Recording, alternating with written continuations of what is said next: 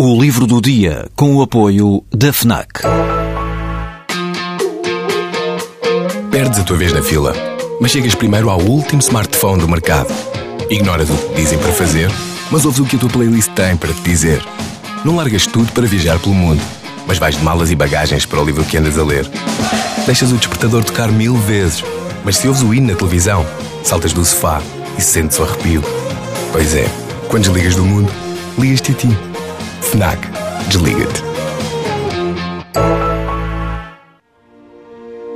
Tem-se multiplicado nos últimos meses, com a aproximação do centenário de Fátima, que amanhã se assinala, a publicação de livros dedicados ao tema. Desde fotoreportagens a obras de caráter confessional, tem havido um pouco de tudo. Ainda não havia, no entanto, uma investigação sobre os aspectos geopolíticos da chamada Mensagem de Fátima. É isso que o jornalista Paulo Moura propõe neste livro que se nos apresenta com um subtítulo sugestivo: Como as visões da irmã Lúcia mudaram a política mundial. O ponto de partida de Paulo Moura é a revelação de que o segredo de Fátima, durante a Segunda Guerra Mundial, foi usado tanto pelo Vaticano para atacar os russos, como pelos russos para combater os nazis. Mais surpreendente ainda, o facto de os americanos terem mandado o Papa alterar o segredo da irmã Lúcia para não hostilizar os russos quando a Rússia era aliada no combate a Hitler.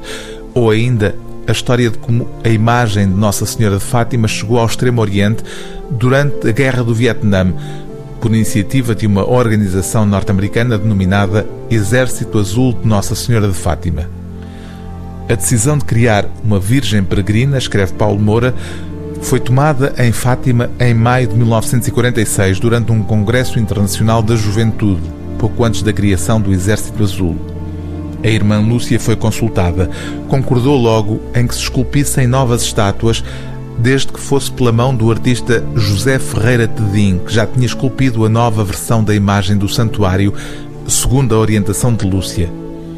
A primeira imagem fora feita enquanto a vidente estava exilada no Porto, pelo que não corresponderia em pose e indumentária à figura que terá realmente aparecido em 1917. Tedim foi contratado e as virgens peregrinas assemelhavam-se, portanto, à Senhora na forma como ela se apresentou, corrigido apenas o comprimento da saia e outros pormenores inconvenientes a uma mulher recatada. O livro do dia TSF é As Guerras de Fátima, como as visões da irmã Lúcia mudaram a política mundial, de Paulo Moura, edição Elsinora.